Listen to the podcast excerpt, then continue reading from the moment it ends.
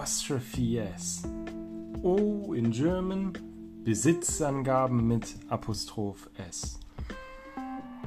In diesem Podcast erkläre ich dir, wie das im Englischen funktioniert.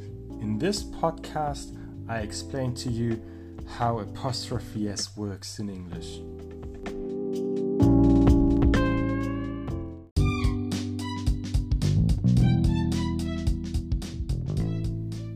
Wessen Fahrrad ist das? Es ist Olivias Fahrrad.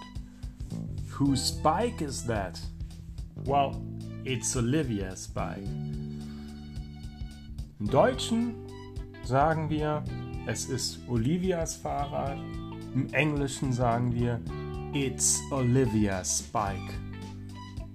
Klingt ja schon sehr ähnlich. Im Englischen gibt es allerdings ein Zeichen, das wir dranhängen müssen, das es im Deutschen in dem Fall nicht gibt. Und das ist der Apostroph vor das S. Wenn du wissen möchtest, wie das aussieht, dann geh am besten auf Seite 160. If you want to know what an apostrophe looks like, then please go to page 160. Apostroph sieht ein bisschen so aus wie ein Komma, das wir oben an den Buchstaben hängen und nicht unten wie ansonsten. Den Apostroph, also Apostroph S, benötigen wir, wenn du sagen möchtest, wem etwas gehört. Wenn es Lucys Schwester gehört, dann ist es Lucy's Sister. Lucy apostrophe S.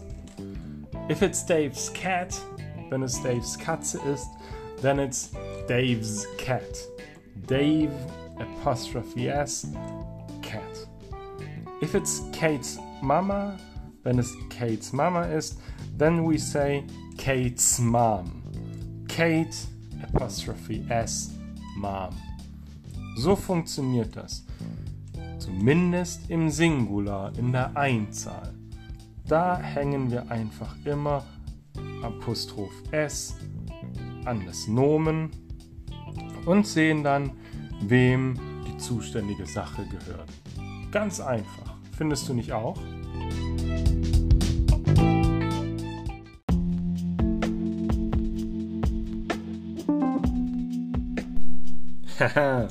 aber Englisch wäre nicht Englisch, wenn es, nicht, wenn es hier nicht auch eine Kleinigkeit gäbe, die wir beachten müssten.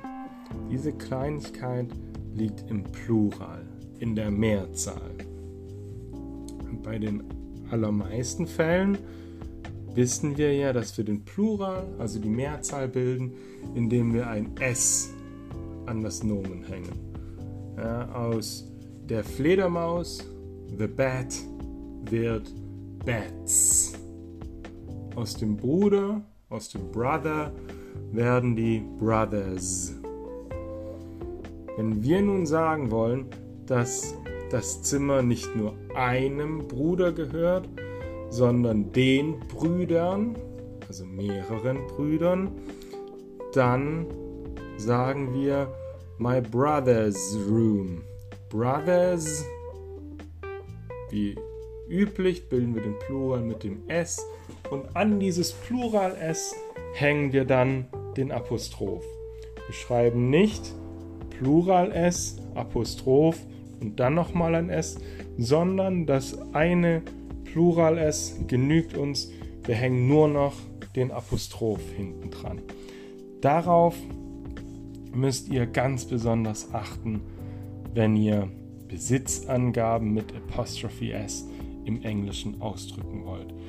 Ist das Wort im Singular, also in der Einzahl, hängt ihr Apostrophe S an das Wort.